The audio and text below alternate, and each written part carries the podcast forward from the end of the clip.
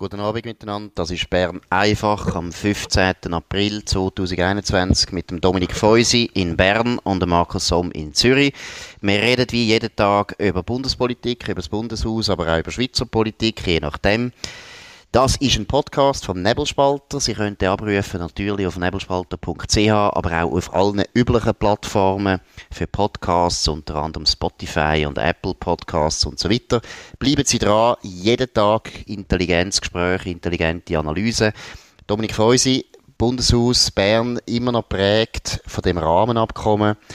Der Bundesrat hat gestern eigentlich nichts entschieden in Sachen Rahmenabkommen. Sie, du hast das heute geschrieben. Wie ist der Stand? Ja, ich bin ehrlich gesagt ein bisschen entsetzt und auch ein bisschen, ich schäme mich ein bisschen. Also sie haben nichts entschieden, nicht einmal, ähm, wer auf Brüssel geht, ähm, schon gar nicht mit was, äh, auch nicht, so, so treffen tut man ja ähm, per Telefon dann so ein bisschen vorbereiten, auch das. Man hat nicht entschieden, wenn man mit Brüssel telefoniert, um das vorbereiten, wer das macht. Und das Beste ist, der Höhepunkt, man hat einen Bundeskanzler, der eigentlich für die Geschäftsführung vom Bundesrat zuständig ist, der Auftrag gegeben, er soll jetzt auf den Montag, auf eine außerordentliche Bundesratssitzung Vorschläge äh, unterbreiten, was man dann in Brüssel anbieten können. Gut, du hast es erwähnt, eben, ich meine, gestern haben sie offensichtlich nichts entschieden. Jetzt kann man sagen, wohlwollend könnte man jetzt sagen, gut, sie haben gestern wirklich über Corona-Politik müssen diskutieren, sie haben keine Zeit mehr gehabt für das Rahmenabkommen. Deshalb eine zusätzliche Sitzung jetzt am Montag. Aber wie du richtig sagst, das ist außerordentlich, das macht der Bundesrat nicht so häufig. Und das andere, Walter Thurnherr, das ist natürlich ganz speziell. Aber gleichzeitig muss ich jetzt ehrlich sagen, ich bin fast froh, Walter Thurnherr ist ein unglaublich erfahrener Diplomat, ist meiner Meinung nach einer der besten Bundesbeamten, die es überhaupt gibt in Bern zurzeit. Lang natürlich Generalsekretär von der Doris Leuthard. Ich muss jetzt ehrlich sagen, ich finde das eigentlich noch gut, dass jetzt der das macht, dass also es zeigt ein die Schwäche vom Bundesrat, aber eigentlich muss ich sagen, Gott sei Dank übernimmt der das Dossier. Ja, gut. So kann man es auch sehen. Das ist sehr wohlwollend. Aber am Schluss, finde ich, bleibt halt gleich. Die E7 die müssten zusammen Verantwortung nehmen. Einer von diesen sieben noch ein bisschen mehr, der Ignacio Cassis. Die sieben sind nicht in der Lage und wenden sich, ich gebe zu, an einen sehr beeindruckenden Lebenslauf. Der Walter Thurnherr, ähm, eine starke Figur. Aber am Schluss muss ich wirklich sagen, es ist peinlich. Ich bin wirklich, ich bin ein bisschen schockiert. Was ist denn eigentlich los? Ich meine, du hast darüber geschrieben, dass der Cassis eben zwischen Stuhl und Bank sitzt, aber er ist ja nicht allein in dem Bundesrat. Und es gibt ja andere Leute, die vielleicht ein bisschen stärker sind. Also sagen wir jetzt, äh, ja, die stärksten Leute sind Alain Berset und der Uli Maurer. Eigentlich sollten die zwei ja eigentlich wie äh, jetzt den, den, den Takt vorgeben. Ich, gemäß meinen Informationen äh, machen sie das nicht. Sie wollen nicht Verantwortung übernehmen für ein Scheitern. Ähm, beim, beim Alain Berset heisst es immer noch, dass er halt gleich noch vielleicht noch Freude hat an so einem Rahmenabkommen. Aber genau, ich muss ja sagen, das äh, sage ich jetzt einfach so, weil ich es ähm, weil ich es ein bisschen gehört habe, gerüchteweise ist es nicht bestätigt oder so. Darum ähm, ist es ein bisschen heikel. Bei Uli Maurer weiss man, er findet das alles nicht nötig. Aber am Schluss, ich meine, es führt kein Weg daran vorbei, dass der Chef vom Departement für Auswärtige Angelegenheiten das Heft in die Hand nimmt. Und er hat offensichtlich, also gemäß dem Blick, hat er ähm, äh, gestern äh, Mittwoch den gleichen Antrag wieder wie vor zwei Wochen, nämlich das Freihandelsabkommen neu zu verhandeln. Also so wie es ja im, im Rahmenabkommen wie versprochen worden ist, oder? Mhm, ähm, mhm. und, und wo wir auch dann sofort wieder in die gleichen Probleme kommen, also mit wer ist bei Streitbeilegung äh, zuständig für die Auslegung und so weiter. Mhm. Und, und er ist halt natürlich äh, wieder aufgelaufen. Ich meine, das, das ist äh, nicht verwunderlich. Und da frage ich mich jetzt schon, was, was mit dem Bundesrat Gassis los ist. Gut, jetzt lassen wir den Cassis mal ein bisschen in Ruhe. Ich finde, das hat, das hat sehr viel mit dem EDA zu tun. Ich meine, das sind die letzten Mohikaner von der Europhilie in Bern und es ist völlig klar, was die wollen. Die wollen unbedingt, dass das Verhandeln einfach weitergeht. Wir haben ja schon mal darüber geredet, dass eben die Leute, ja. die eigentlich in die EU wollen, die haben eine Panik davor, dass es einfach einmal Funkstille gibt, oder? Einfach, dass man man einfach zwei, drei Jahre gar nichts zu verhandeln hat, dann haben sie schaurig Angst, dass, ich weiß nicht, dass man sich eben daran gewöhnt, dass es gar kein Problem gibt, oder? Das ist eben der Punkt, oder? Die ganze Europapolitik seit den letzten 30 Jahren funktioniert ja immer so, dass uns aus Bern mitteilt wird, ei, ei, ei, ei, ist das schwierig mit der EU, wenn wir jetzt nicht dort noch etwas machen und etwas Vertragli, ein Verträgli bringen, dann gehen wir unter. Und wenn halt drei Jahre mal einfach nichts läuft und wir gehen nicht unter, dann ist das vielleicht das Problem.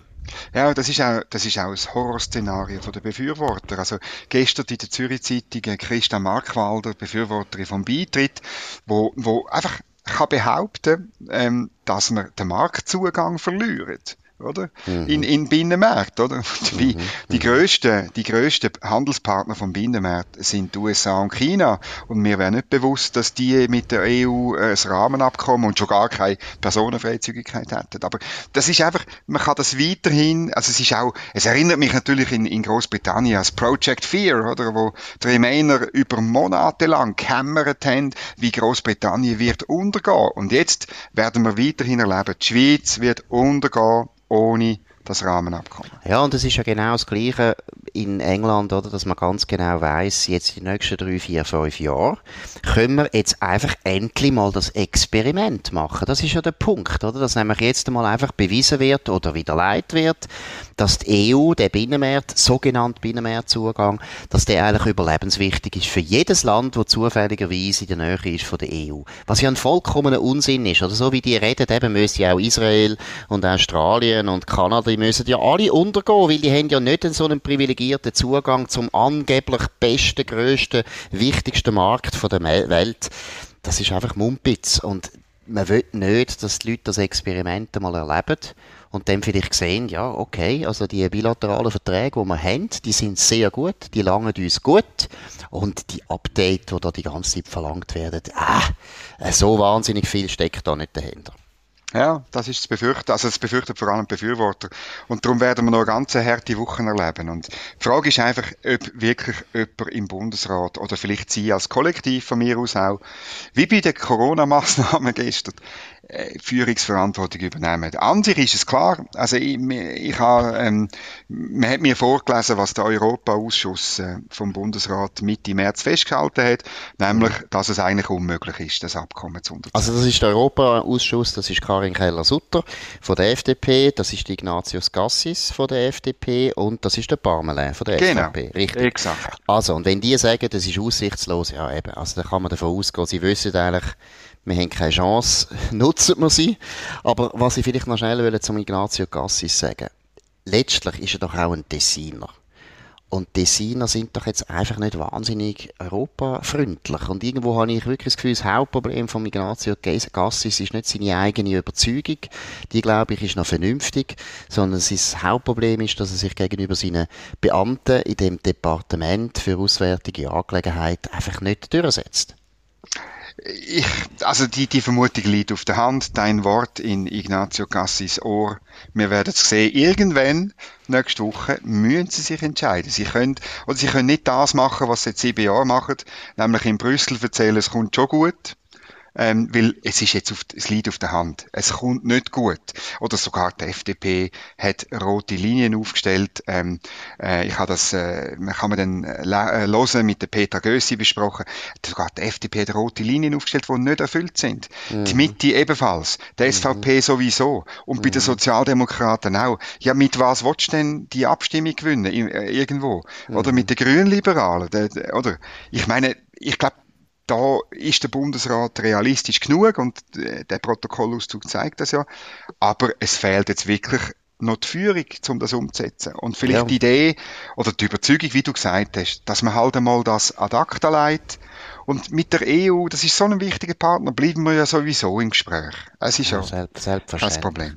Und eben, ich sage es noch einmal zum Schluss, Personenkult Walter Thurnherr wird das richten. Also da muss ich jetzt ehrlich sagen, dem traue ich das eigentlich zu. Eben, weil er auch ein guter Diplomat ist, selber im Bundesrat, oder? Er ist eben einer, der nicht so sich in den Vordergrund stellt, dass die, die, die Egos von diesen verschiedenen Bundesräten würden verletzt werden. Ich traue ihm wirklich zu, dass er da gut kann vermitteln kann. Der so virtuos auch mit der Doris Leuthard hat können gutschieren der, der kann auch das lösen, muss ich jetzt ehrlich sagen. Hoffen wir das Beste.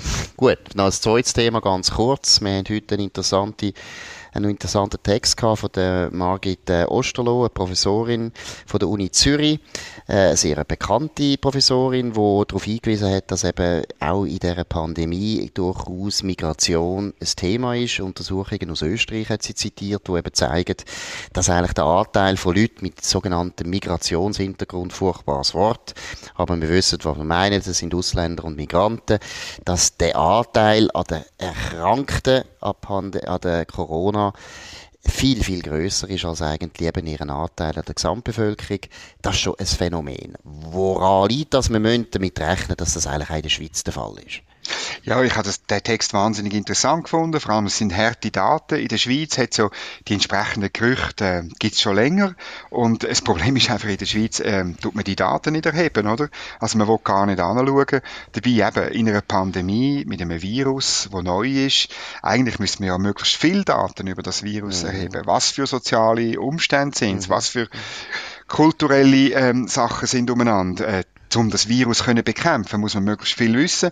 Aber man schaut einfach nicht an. Und offenbar hat man in Österreich angeschaut.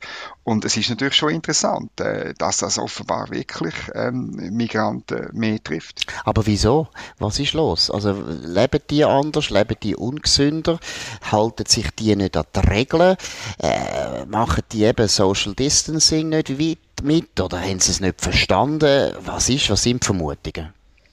Ja, es, es ist ein bisschen alles von dem, oder? Also natürlich ähm, ist das Zusammenleben anders in gewissen Kulturen, oder? Äh, und, und, und das Einhalten von Regeln vielleicht auch. Und dann natürlich, ich meine, ähm, äh, es haben zwar sicher alle mitbekommen, dass es das Virus gibt, aber ob alle wirklich verstanden haben, dass die wichtigsten und einfachen Regeln einfach ein bisschen Hände waschen, ein bisschen Abstand und ein bisschen, ein bisschen Maske tragen, im, wenn man, wenn man an einem Familienfest ist, äh, das ist gut möglich. Also, es wäre ja, der erste Schritt wäre ja, dass man würde wahrnehmen, wir haben das Problem und dann mhm. die, der nächste Schritt wäre, mhm. genau die Frage zu beantworten. Mhm. Jetzt, jetzt in der Schweiz tappen wir einfach im Dunkeln und tun das so, wie wenn es das nicht gäbe, oder? Mhm. Es ist natürlich immer das Gleiche, das ist so ein paternalistisches Vorurteil, oder? Dass man den Leuten nicht darf zumuten, solche Informationen zu kennen, weil ja eigentlich wir alle, wir sind ja das dumme Volk, wir sind ja grundsätzlich Rassisten und wenn wir solche Informationen hören von unseren Beamten, dann sind wir sofort noch mehr Rassisten das ist ja eigentlich eine unglaubliche arrogante Haltung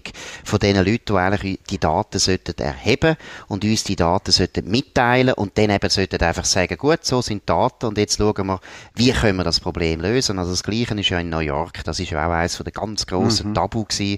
In New York ist offensichtlich gewesen, dass sowohl die Schwarzen, wie die Hispanics, wie die orthodoxen Juden ein unglaubliches Problem gehabt mit Corona. Die haben sich eben wirklich eben nicht an die Regeln gehalten. Aus unterschiedlichen Gründen, oder? Bei der einen aus religiösen Gründen, aus der anderen aus kulturellen Gründen. Bei der dritten ist es, weil sie vielleicht irgendwo grundsätzlich gegenüber den Behörden skeptisch eingestellt sind. Da gibt's ja alles gute Gründe. Und man kann das ja nachher auch begründen. Und dann kann man aber auch Politik eben anpassen und sagen, ja, okay, wir müssen vielleicht bei den, eben bei den Schwarzen müssen wir speziell schauen, müssen wir spezielle Informationen machen, müssen, die, müssen in die Viertel gehen. Aber nein, auch in New York hat man das einfach verschwiegen, zum Tabu erklärt, obwohl es die Leute ja gesehen haben.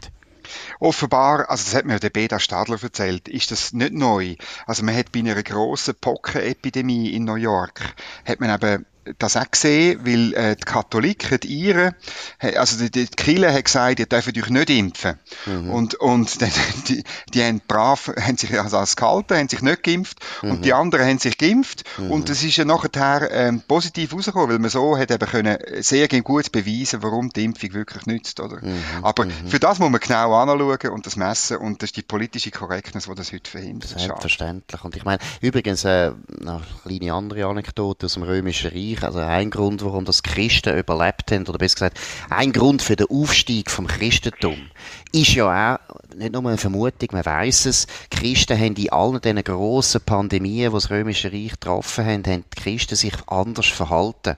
Unter anderem aus religiösen Gründen. Sie haben sich besser geholfen, sie haben besser sich gepflegt, sie haben eben aus, natürlich aus einer christlichen Nächstenliebe heraus sich viel besser geschaut. Das hat dazu geführt, dass immer mehr Heiden gestorben sind als Christen. Und nach jeder Pandemie ist der Anteil der Christen an der Gesamtbevölkerung einfach grösser gewesen. Also das ist ein uralt alte Geschichte, dass okay. sich eben unterschiedliche Gruppen anders verhalten in mhm. Pandemie und dass man mit dem muss rechnen. Äh, mir hat ein Regierungsrat von einem wichtigen Kanton in der Schweiz auch immer gesagt, er hat gesagt, dass Genf, Genf hat ja eigentlich von Anfang an immer unglaublich hohe Zahlen gehabt bei Corona, jetzt sind sie wieder ein bisschen runtergegangen und so weiter, aber er hat mir immer gesagt, das hat sehr viel mit einer verfehlten Migrationspolitik zu tun, wo eben die Leute nicht so gut integriert sind und dann eben sich zum Beispiel an ja die Regeln halten. Das ist gut möglich. Migration ist sowieso in der schweizerischen politischen korrekten Welt ein bisschen der Elefant im Raum. Und ähm, ich bin froh, hat Margrit Osterloh das geschrieben. Wir müssen probieren, dem weiter auf den Grund zu gehen. Absolut. Und das ist Bern einfach gewesen, wie immer, klar, intelligent und viel besser informiert als alle die traurigen Journalisten, die da in Bern sich langweilen und nicht wissen, was eine gute Geschichte ist. Nein, in dem Sinn, Dominik Feusi, Markus Somm, wir machen äh, Podcast Bern einfach jeden Tag, außer am Freitag. Am Freitag gibt es Feusi Federal, ein Gespräch, das Dominik Feusi bestreitet mit irgendeinem Gast. Morgen mit äh, Dominik, Peter Gössi. Peter sehr gut, immer absolut hochkarätige Leute. Sie finden den, oder er findet, ich, meine Frau hat mir gesagt, ich müsse duzen, im Podcast tut man duzen, wir sind da halt alte, weisse Männer. Nein, ihr findet uns immer auf nebelspalter.ch, jeden Tag und auf allen anderen Plattformen, wo Podcasts erhältlich sind, Apple und so weiter, Spotify. Würde uns freuen, freuen, wenn Sie wieder, wenn Sie wieder dabei sind. Und ich darf jetzt auch nicht sagen auf Wiederhören, sondern ich sage Ciao zusammen, einen schönen Abend und in dem Sinne, merci vielmals.